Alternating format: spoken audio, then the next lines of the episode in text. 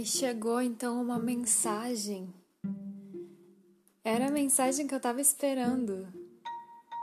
Tá, pera. Deixa eu ir com calma. Então é assim, quando a gente tá conhecendo alguém, às vezes os sinais ficam confusos, né, de entender. Primeiro que você já não conhece essa pessoa.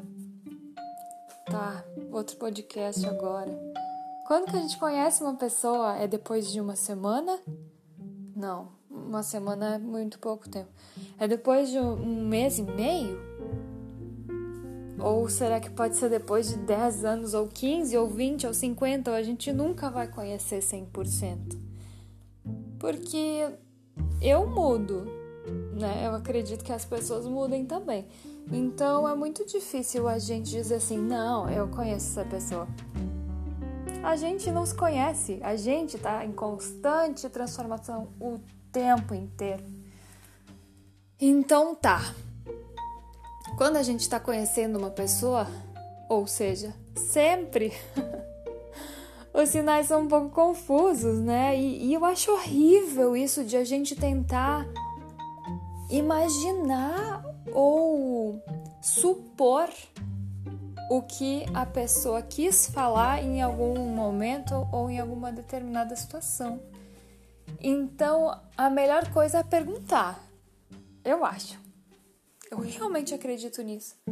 Quando eu consegui tirar essa palavrinha expectativa do meu dicionário, portanto da minha vida, muitas coisas mudaram para muito melhor. Inclusive a minha comunicação com as outras pessoas, porque então eu não ficava tentando supor, adivinhar. Ai, eu acho que. Hum, hum, hum, hum. Não acha, pergunta.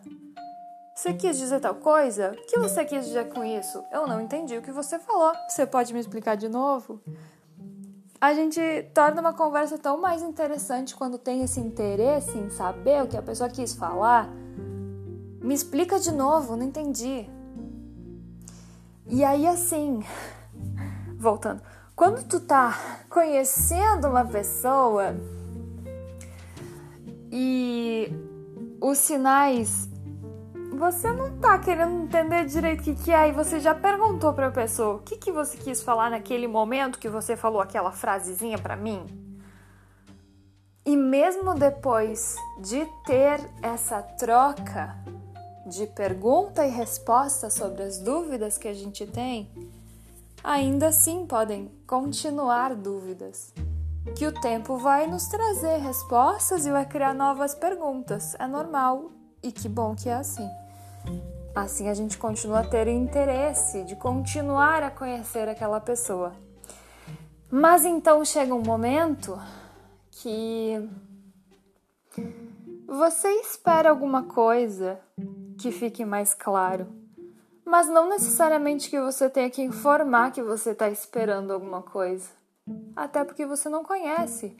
Se essa pessoa é alguém que fala com tranquilidade sobre os seus pensamentos, sobre o que está sentindo, que consegue expressar palavras e frases de afirmação para o outro, que consegue elogiar. Tem gente que consegue, tem gente que não você não sabe como que é essa pessoa ainda.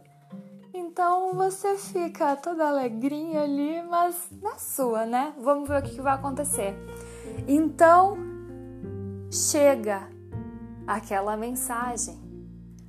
Tão curtinha, são três palavras que chegaram ali, mas três palavras que te trazem um abraço no seu coração e aí você não precisa nem perguntar para ela o que, que ela quis dizer, porque ficou tão claro, tão claro, que veio até junto com o sorriso seu quando você leu essa mensagem. É muito simples, mas quando a gente consegue expressar o que a gente sente pelo outro, e quando a gente consegue falar isso ou escrever por mensagem, é tão bom, é tão bom eu conseguir expressar o que eu sinto e é tão bom que a pessoa possa saber o que eu tô sentindo e o que eu tô querendo dizer para ela naquele momento. Então, se havia dúvida até agora, se a mensagem diz: "Tô com saudade", é porque tá com saudade. E simples assim.